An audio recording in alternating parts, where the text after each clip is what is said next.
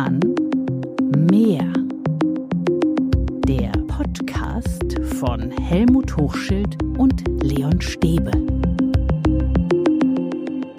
Hallo und herzlich willkommen zur 56. Folge von Schule kann mehr.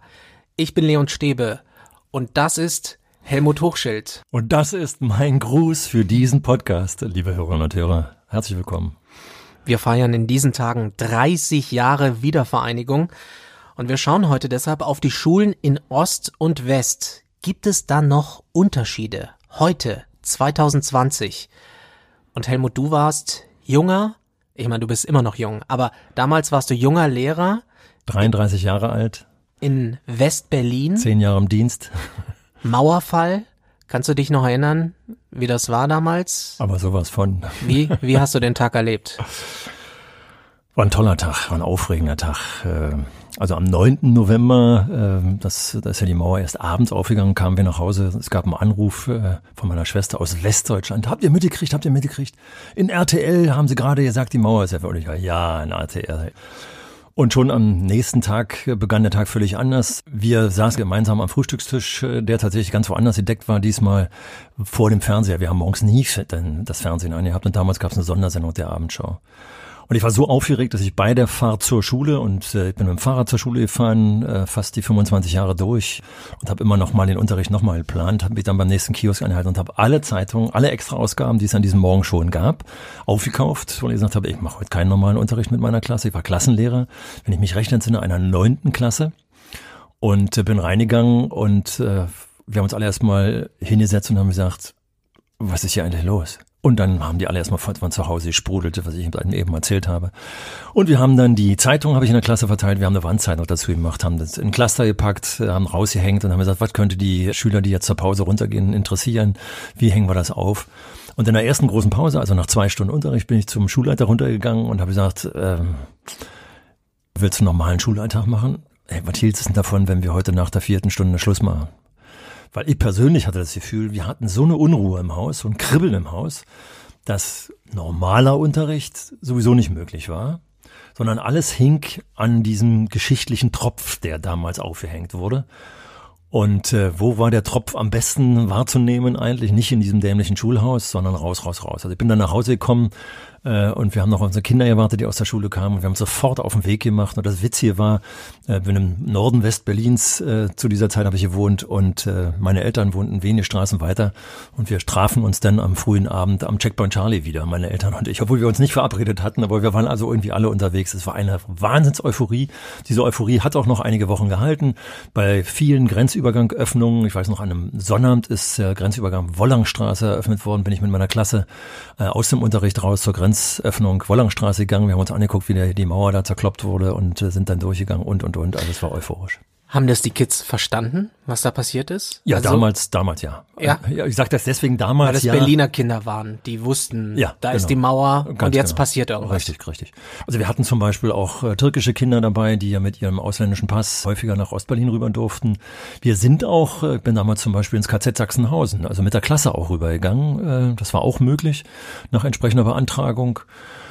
Also wir waren auch des Öfteren in Ostberlin, äh, zum Beispiel auf dem Alexanderplatz äh, und haben dort Dinge besichtigt. Zu DDR-Zeiten noch. Richtig, also als Westberliner, dann zu DDR-Zeiten über die Grenze rüber mit Beantragung. Da mussten wir auch noch Formalitäten in Westberlin ausfüllen, weil man ja aufpassen muss, dass man nicht zu oft geht und so. Es gab schon auch noch ein paar Barrieren.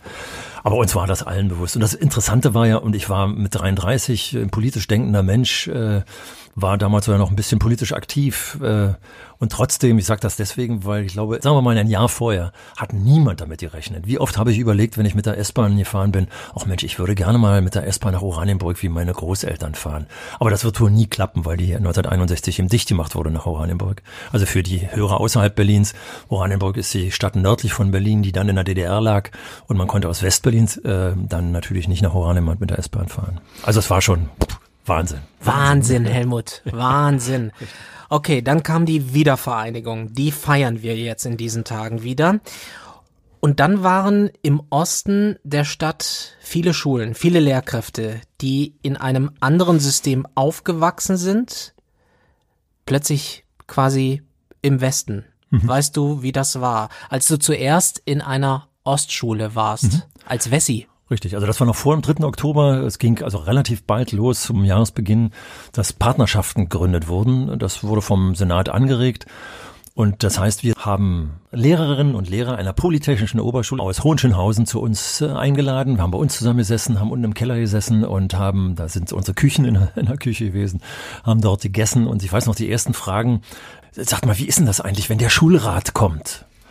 Und äh, dann habe ich damals gesagt, nun, ja, eigentlich hat ja kaum eine Wirkung hier bei uns. Äh, das, der Schulleiter ist der Wichtige. Es ist eher so, dass äh, die Eltern ja auch jederzeit in den Unter... Was? Die Eltern? Und dazu muss man wissen, Hohenschönhausen war sozusagen Stasi-Hochburg äh, in, in, im Ostteil der Stadt. Äh, und die hatten eigentlich Angst vor den Eltern, weil das in der Regel politisch äh, stabile Eltern waren zu DDR-Zeiten. Und wenn die kamen in die Klasse, dann wurde da kontrolliert auf eine Art und Weise. Und das war zu DDR-Zeiten eigentlich nicht üblich. Im Gegenteil, die Lehrerinnen und Lehrer haben Hausbesuch äh, in, bei den Eltern gemacht. Und jetzt plötzlich erzählt der Wessi den Ossis, sag's mal kurz, äh, bei uns kommen ja öfter mal Eltern. Ach, da war also ein, ein Schreck den Schreck, den ich dann bekam, äh, wir haben beim Gegenbesuch, äh, wo wir auch äh, nett zusammengesessen haben, nett verköstigt wurden, haben wir Volleyball miteinander gespielt.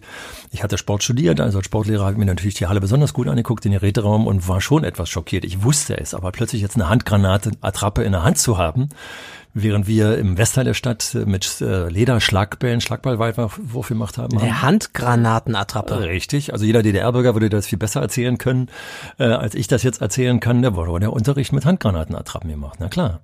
Und das heißt, wenn man jetzt mal überlegt, was wir eigentlich gerne wollten, was sozusagen in dieser Wendezeit sich verändert, dann glaube ich, dass auch die äh, Kolleginnen und Kollegen im Ostteil Stadt, bis zum 3. Oktober konnte man dann sagen, die DDR-Kollegen, eine Entideologisierung des Unterrichtes äh, erhofften äh, oder eigentlich schon wussten, dass das kommt und vor allem eine Entmilitarisierung des Unterrichtes. Also da wurde ja ganz viel in dieser, in dieser Richtung gemacht. Und umgekehrt ich im Westen zum Beispiel, ich wollte die integrative Bildung haben, weil da gab es eben Gemeinschaftsschule oder ideologisch verbrämt, das wurde dann nachher auch ganz viel diskutiert, die Einheitsschule. Das war eigentlich das, was wir in Westberlin mit der Gesamtschule Ende der 60er Jahre breit eingeführt schon hatten. Das hatte ich gehofft. Und die Praxisorientierung. Also die hatten da Praktika eben schon. Die waren teilweise DDR-Bürger, die diesen Podcast hören, werden sagen, ah, jetzt hör mir aber auf, da muss ich im Betrieb hier. Also da gibt's schon die witzigsten Geschichten. Aber letztendlich gab es eine Verbindung zwischen Schule und Betrieben. Dass das politische Hintergründe hatte und dass das auch politisch missbraucht wurde teilweise. Das ist auch klar. Aber strukturell war das total interessant.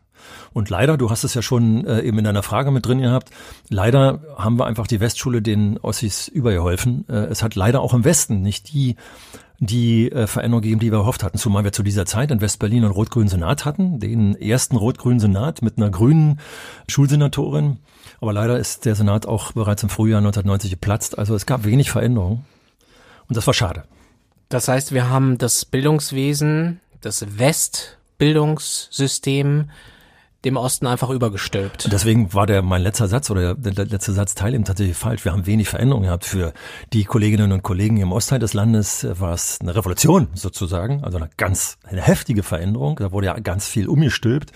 Bücher weggeschmissen im wahrsten Sinne des Wortes, die in eine Richtung gingen, die waren jetzt ja obsolet. Äh, ich selber habe übrigens im Sportstudium an einer pädagogischen Hochschule in Westberlin die Sportbücher fachlich äh, aus mir aus Ostberlin geholt. Aber sie hatten immer etwa ein Viertel des Buches vorneweg, was du eigentlich rausreißen konntest, weil es erstmal äh, die Stärkung der Arbeiterklasse und so weiter mhm. und so mhm. weiter war. Aber und im Westen hat sich kaum was verändert und im Osten war es die Revolution. Weißt du heute noch, wie du auf deine Ostkollegen damals gewirkt hast? Oh, hä. Warst du vielleicht auch so ein Besserwessi, als du da hingekommen bist und denen dann gesagt hast, ja, wir machen das so, wie du es jetzt gerade gesagt hast mit mhm. den Eltern, da kommen die Eltern, du hast es denen erklärt. Ich glaube tatsächlich. Wie hast du gewirkt? Also wissen tut man äh, tue ich natürlich nicht, aber ich glaube, dass ich immer das bedacht habe. Ich wollte nie der Besserwessi sein, zumal ich später noch äh, in Situationen kam, wo ich ja dann tatsächlich im Ostteil der Stadt gewirkt habe in Lichtenberg.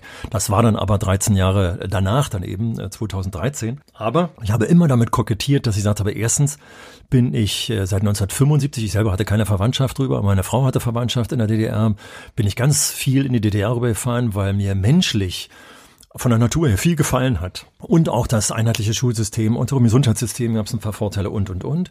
Also ich war da sehr positiv äh, geöffnet und andererseits war mir total wichtig, den Satz habe ich auch dauernd gesagt, wenn ich in, in diese Verlegenheit kam, dass man mich als besser Wessi sehen konnte, dass ich zwei Kilometer westlich der Mauer groß geworden bin. Das ist nicht mein Verdienst, das war, das war zwar Zufall. Das heißt, nochmal noch mal klar zu machen, selbst wenn man der Meinung war, dass wir im Westen das Bessere aufgebaut hatten, waren wir nicht unbedingt die besseren Menschen äh, oder waren von vornherein an besser, sondern wir hatten eben diese Mauer und wir hatten eben diese unterschiedlichen Entwicklungen in den Gesellschaften. Du hast es vorhin schon angesprochen. Also, äh, ich meine, dass die SED-Kader und die Ideologie nicht übernommen werden konnten, äh, das ist ja klar. Worüber hätte man nachdenken können, nachdenken müssen, es vielleicht doch zu überlegen, was man so übernehmen könnte. Was Nein. gibt es da? Also einerseits das Schulsystem integrativer zu machen, also eben nicht dreigliedrig, das alte Dreiklassensystem aus dem Kaiserreich immer noch äh, habend. Und das Interessante ist ja, dass 1990 niemand darüber nachgedacht hat. Im Gegenteil, da wurde die Diskussion geführt, die in äh, Berlin zumindest, aber auch im restlichen Bundesgebiet, glaube ich, total aufgeladen war. Wenn man darüber sprach, dass man das Schulsystem vereinheitlichen wollte, kam sofort zur Einheitsschule und die Einheitsschule, das war das kommunistische Manifest sozusagen, hätte ich jetzt beinahe gesagt, das alles vereinheitlichen wollte, also das typisch diktatorische, was übrigens völliger Quatsch ist geschichtlich. Wir hatten in Westberlin zum Beispiel von 1945 bis 1951 noch die Einheitsschule, die uns von den Briten sozusagen übergeholfen wurde, weil die Briten gesagt haben, hey, euer, euer kaiserliches Schulsystem, das kann es doch nicht sein. Wir haben dann allerdings, äh, weil in allen anderen westdeutschen Bundesländern äh, dann sozusagen, ich benutze mal den Alt-DDR-Begriff, Revision äh, im Schulsystem stattfand, äh, haben wir den Revisionismus dann auch in Westberlin gehabt. Also die Vereinheitlichung, die, die Integrativität, äh, das hätten wir uns schon erhofft. Und die Praxisbindung, das beides hatte ich ja schon gesagt. Andererseits gab es aber etwas in der DDR, was uns manchmal heute noch zu schaffen macht, glaube ich, nämlich die Tatsache, dass äh, es typisch für ein einheitliches System ist, vielleicht auch für ein diktatorisches System typisch ist, zu sagen, wir, wir wollen alles gleich haben. Das heißt, es war nicht nur ein Witz, sondern es war faktisch wohl so, also ich sage wohl, weil ich ja selber dort nicht äh, unterrichtet habe, aber Kollegen haben mir das später bestätigt, dass in Rostock am 21. September äh, das gleiche in Mathematik gemacht wurde wie in Dresden weil der Lehrplan es tatsächlich zeitlich sogar sehr stark zugeordnet hat. Die, alle die gleichen Bücher äh, des äh, Verlages äh, Volk und Wissen, die alle die gleichen Bücher hatten und es wurde das Gleiche gemacht. Und wir kranken, glaube ich, auch heute, übrigens nicht nur in den äh, Schulen im Ostteil der Stadt, dass diese Gleichmacherei dazu führt, dass die Unterschiedlichkeit der Menschen, das thematisieren wir in unserem Podcast ja ziemlich häufig, dass sie nicht beachtet wird, sondern man will immer zu den gleichen Zielen kommen, zu Standards kommen. Und das ist ein Missverständnis, äh, was leider auch im Westen noch nicht aufgebrochen ist und im Osten noch viel stärker haftet. Okay, dann springen wir jetzt mal 30 Jahre weiter ins Hier und Jetzt. Jetzt könnte man sagen, die Wiedervereinigung ist drei Jahrzehnte her. Würdest du sagen, man kann in Schulen heute, 2020, erkennen, ob sie Ost- oder Westschulen mhm. sind? Also erstmal das Einfachste, da kann ich das ganz locker beantworten, ohne aufzupassen, dass ich hier Vorurteile aufmache, ist das äh, Architektonische. Während wir im Westteil der Stadt, und ich denke es auch in anderen äh, westlichen Bundesländern so, tatsächlich äh, in der Aufbruchzeit der 70er Jahre sich auch teilweise in den Schulen die Architekten ausgetobt haben. Also wenn ich, ich war ja in der Ausbildung elf, zwölf Jahre, wenn ich in unterschiedliche Schulen musste, im Ostteil der Stadt konnte ich mich in ganz vielen Schulen ganz schnell orientieren, weil in den Anfang 70er Jahren praktisch die gleichen Bauten aufgestellt wurden und sie waren architektonisch alle gleich. Alle zwei, drei Stockwerke, die Flure an einer Seite, die Klassenräume an der anderen Seite, das Sekretariat immer in der Mitte. Also es war total äh, gleich. Aber auch die Architektur sagte eine Menge über die Pädagogik aus. Während eben im Ostteil doch alles äh, gleich war, ist es im Westteil eben doch mehr in die Unterschiedlichkeit gegangen. Und das spürt man, denke ich, noch heute. Wir haben ja noch beid, heute. Wir haben ja beide mal gerechnet, äh, wie das, wie das aussieht, wie alt die Menschen sind, die schon im, äh, im Schuldienst 1989 waren. Ja, genau. Also wer zur Wiedervereinigung im Osten Lehrer geworden ist, da war er oder sie gerade mal 25 plus 30 Jahre später. Da sind die Personen 55 ja. heute. Und wir wissen alle, das ist eine Binsenweisheit, also sind wir jetzt sozusagen in wissenschaftlichen, äh, lerntheoretischen Ansätzen, dass die ersten Jahre des Lernens die prägenden Jahre sind. Auch die ersten Jahre der Praxis sind die prägenden Jahre. Naja, wer im DDR-Schulsystem geprägt ist, der muss schon ganz schön dran arbeiten.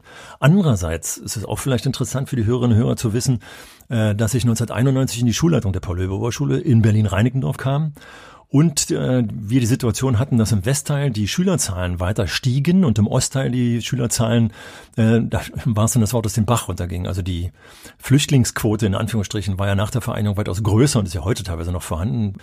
Also die Schulen liefen leer im Ostteil der Stadt, das heißt, die Lehrer mussten untergebracht werden. Und meine Schule, die ich frisch als Schulleiter übernommen hatte, äh, stieg jetzt, die Schülerzahlen stiegen. Und ich weiß noch, das muss 1992 oder 93 gewesen sein, musste ich sieben neue Kollegen äh, einstellen, aufnehmen und äh, sechs davon kamen aus dem Ostteil der Stadt. Und ich fand das tatsächlich eine ganz problematische Situation, dass ich tatsächlich bei der Schulräte nachgefragt habe und gesagt, ich würde ja gerne noch mal eine aus dem Westen haben. Wohl wissend, dass wir hier Integrationsleistungen machen mussten. Denn da kamen ja Menschen, die mit diesem System nun, nun ist Schule und Lernen nicht, nicht hundertprozentig unterschiedlich, aber mit dem nicht vertraut waren. Und das war natürlich das Schöne auch für mich, deswegen kann ich heute auch relativ offen darüber sprechen. Natürlich hatte ich haufenweise Vorurteile, die ich so ein bisschen aufbrechen konnte, weil ich seit 75 äh, häufiger in der DDR war.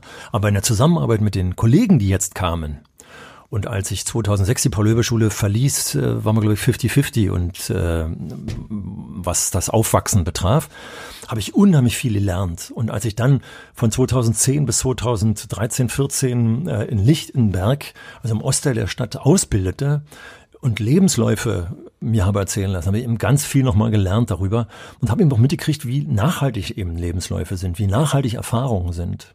Und das wirkt bis heute nach? Würdest du sagen, dass äh, Lehrkräfte aus dem Osten, die etwas reifer sind, sagen wir es mal so, dass da noch so ein bisschen DNA-Spuren ja. von der DDR drin sind? Und zwar in zweierlei Maß. Also mir Aber was sofort, heißt das? Mir fällt sofort eine Paul-Löbe-Kollegin ein, die ganz bewusst reflektiert hat, was sie in der DDR gemacht hat, was sie in der DDR gelernt hat, äh, die selbst von sich auch gesagt hat, äh, sie war systemtreu bis zum geht nicht mehr, aber die begriffen hat mit der Wendezeit, was da eigentlich alles sozusagen, ich sag's mal ein bisschen, ja, verdrehte angekommen ist. Und die ist so reflektiert, dass sie heute sozusagen eine Art von Unterricht macht, der einfach Vorzeigeunterricht im Sinne von Individualisierung, Umgang mit Heterogenität ist. Also hier merkt man eben, durch die Reflexion hat da ganz viel stattgefunden. Und da sie über diese Art der Reflexion auch immer wieder spricht, ist das total interessant. Aber es gibt eben auch die anderen, und zwar eben, hatte ich vorhin schon gesagt, auch unter den Westkollegen, die immer sagen, ich muss doch alle auf eine Stufe bringen und ich äh, muss doch was schaffen. Das ist eigentlich eine typische Ostsprech eigentlich, aber die haben beim Westen natürlich genauso und das verstärkt nochmal die ganze Geschichte. Und als ich in Lichtenberg ausgebildet habe, in Marzahn-Hellersdorf äh, eben auch und in Pankow, da war das schon verstärkter. Und dann kam hinzu. Heute noch, Helmut. Ja, ja, ja. Wir sind 2020. Ja, ja, ja. Du würdest sagen. Ich bin 2018, 19 äh, ausgestiegen. Also insofern sind die letzten Erlebnisse tatsächlich noch in der Zeit. In Pankow bin ich noch sehr lange gewesen. Das heißt, da steckt noch ein Stückchen DDR drin in diesen Schulen, ja, sagst das, du jetzt. Ich glaube, dass Soziologen ja auch immer wieder davon sprechen, äh, dass es mindestens zwei, wenn nicht drei oder vier Generationen braucht, ehe die Spuren weg sind. Und dann ist klar, dass das hier noch so ist. Und ich kann tatsächlich auch ein Beispiel nennen. Lehramtsanwärterin, die 88 geboren war, also zwei Jahre, also als, als Kind äh, miterlebt hat. Wir saßen zusammen in einer Vier-Augen-Situation, weil wir über Prüfungssituationen gesprochen haben. Und wir kamen im Gespräch darauf, sagen Sie, haben Sie eigentlich noch den Eindruck, äh, dass das was mit Ihnen macht? Dass sie in, im Ostteil sozusagen groß geworden sind, obwohl es ja eigentlich schon das einheitliche Deutschland war. Und er sagt, ja klar, ich habe von meiner Mutter mitgekriegt, ähm, die hat mich gewarnt, mit ihnen so offen zu sprechen. Äh, hm. Also das offene Sprechen äh, zum Beispiel. Überleg dir immer, mit wem du sprichst. Das ist von ihrer Mutter ihr weiterhin beigebracht worden.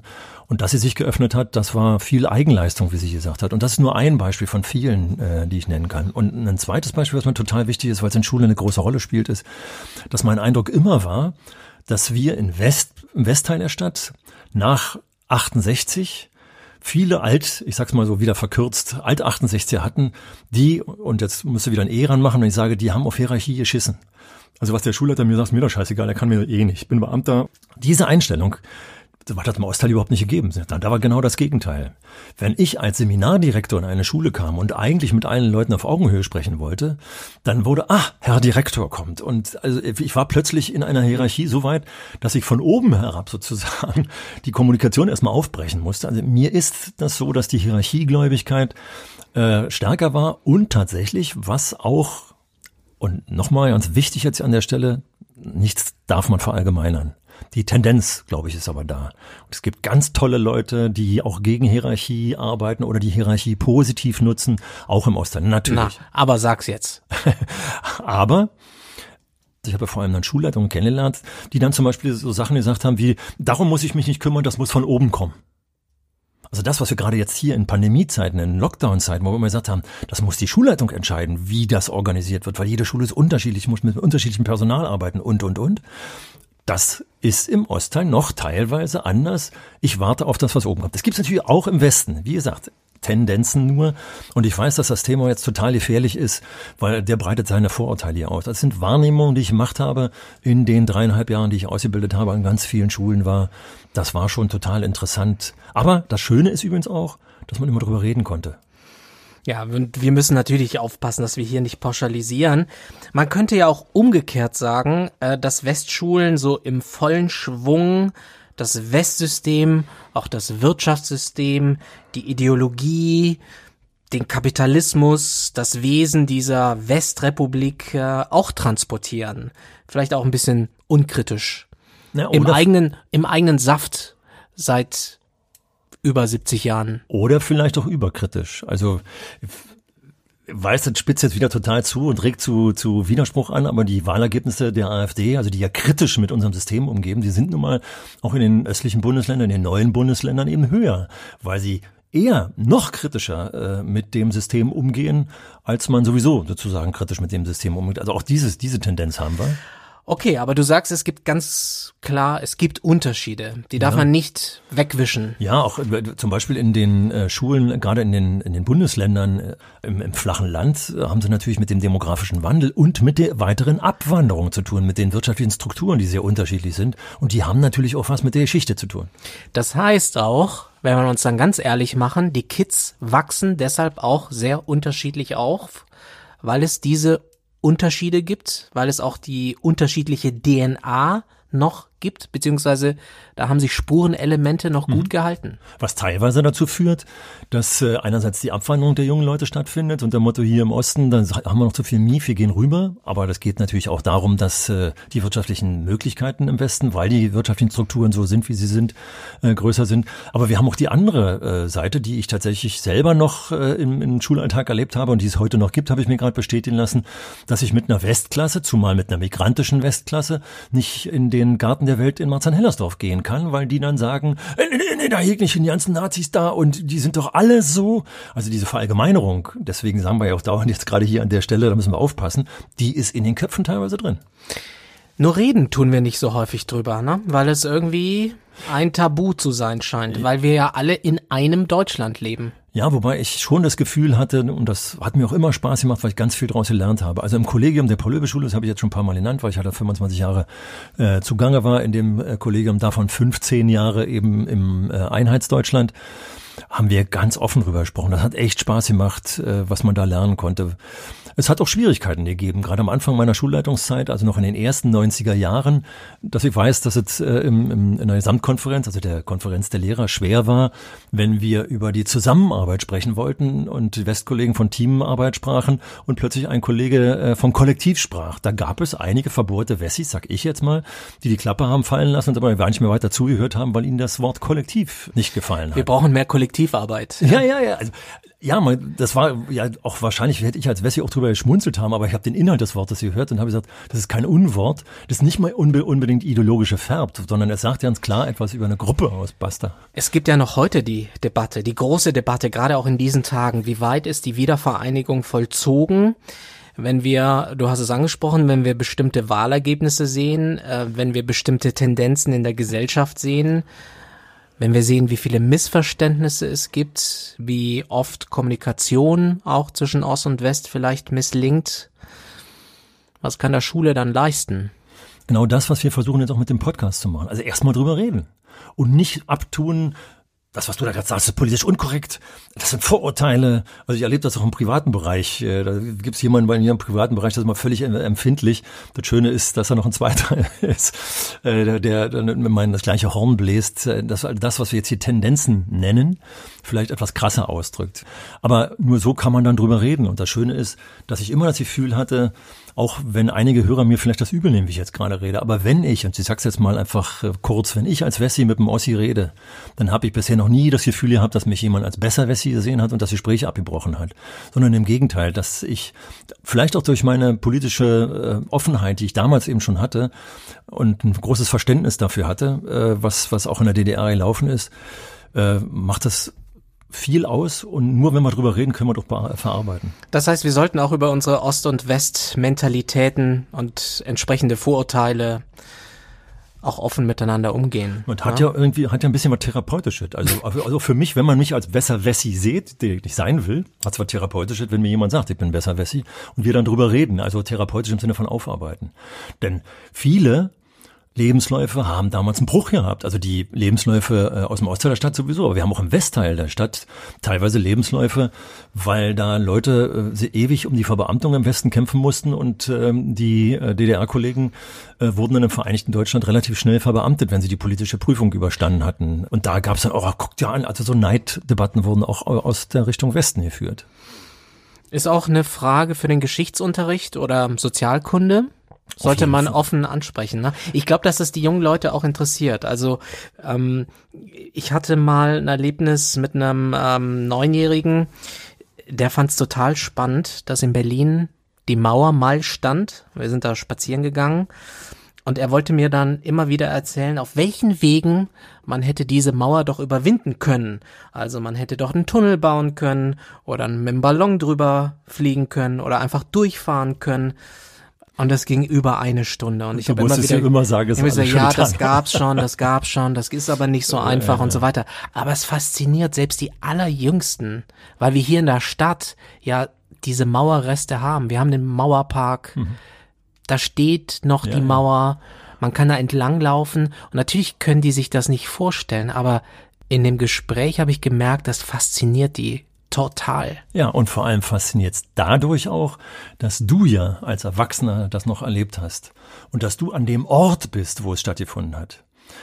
Denn eins wurde mir eben auch klar, als ich, was weiß ich, 2013 äh, mit meiner äh, achten Klasse äh, den Spaziergang gemacht habe und ihnen äh, über die Mauer erzählt habe, habe ich dann irgendwann mal, also mag jetzt gar nicht 2013 gewesen sein, aber um die Zeit rum muss es gewesen sein, den Aha-Effekt gehabt. Ich sag, Mensch, die haben wir noch gar nicht erlebt als die, als die äh, Mauer schon abgebaut wurde.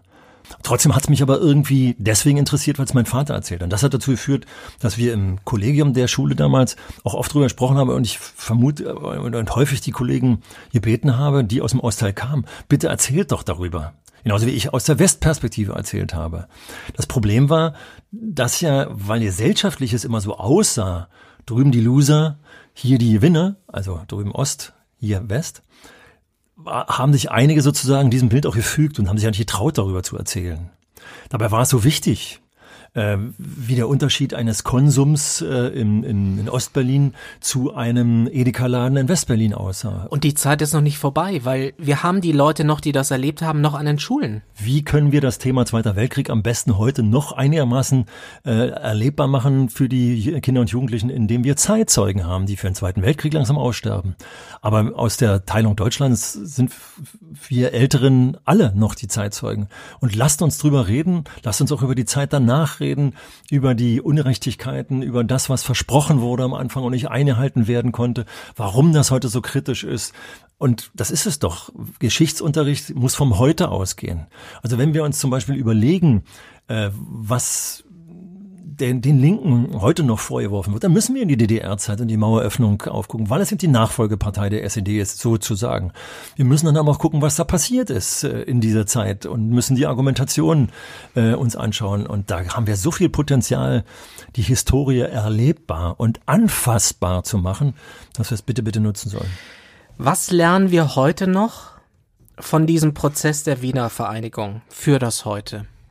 Möglichst viel drüber reden, weil jeder lernt dann auch was anderes draus aus diesen einzelnen kleinen Geschichten.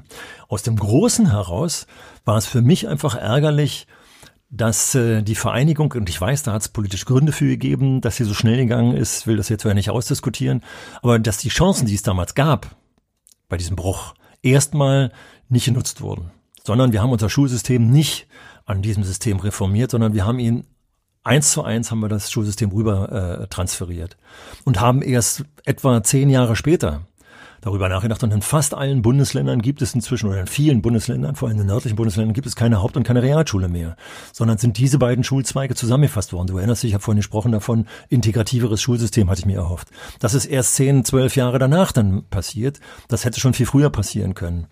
Und äh, insofern haben wir, haben wir Chancen vergeben und wenn wir das jetzt reflektieren, wir sind ja dauernd dabei, Schule kann mehr, wie Veränderungsprozesse eigentlich aussehen sollen, und das werden wir in den nächsten Podcasts uns genauer anschauen, dann können wir mal angucken, welche Chancen wir damals verpasst haben.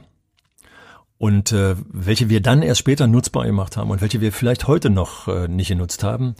Da kann man, glaube ich, wenn man das reflektiert, eine Menge drüber nochmal nachdenken, wie man Veränderung beschleunigen kann zum Beispiel. Und das war unsere Folge zum Jubiläum der Wiedervereinigung. Feiert schön und abonniert diesen Podcast bei Apple, bei Spotify und über alle anderen Apps, die ihr so kennt. Ihr könnt uns gerne eine Mail schreiben, einfach an info at schule-kann-mehr.de und nächsten Dienstag vor der ersten Stunde gibt es die neue Folge von Schule kann mehr und dann auch wieder mit Helmut Hochschild. Helmut, bis dann. Ja, der heute so ein bisschen den Eindruck hat, dass wir viel in der Historie beleuchtet haben. Beim nächsten Mal geht's wieder mit dem Blick nach vorne und äh, ausgehend von der aktuellen Schule. Insofern freue ich mich drauf. Ich hoffe, ihr habt auch viel Spaß beim Hören. Bis zum nächsten Mal und tschüss. Schule kann mehr. Von Helmut Hochschild und Leon Stäbe.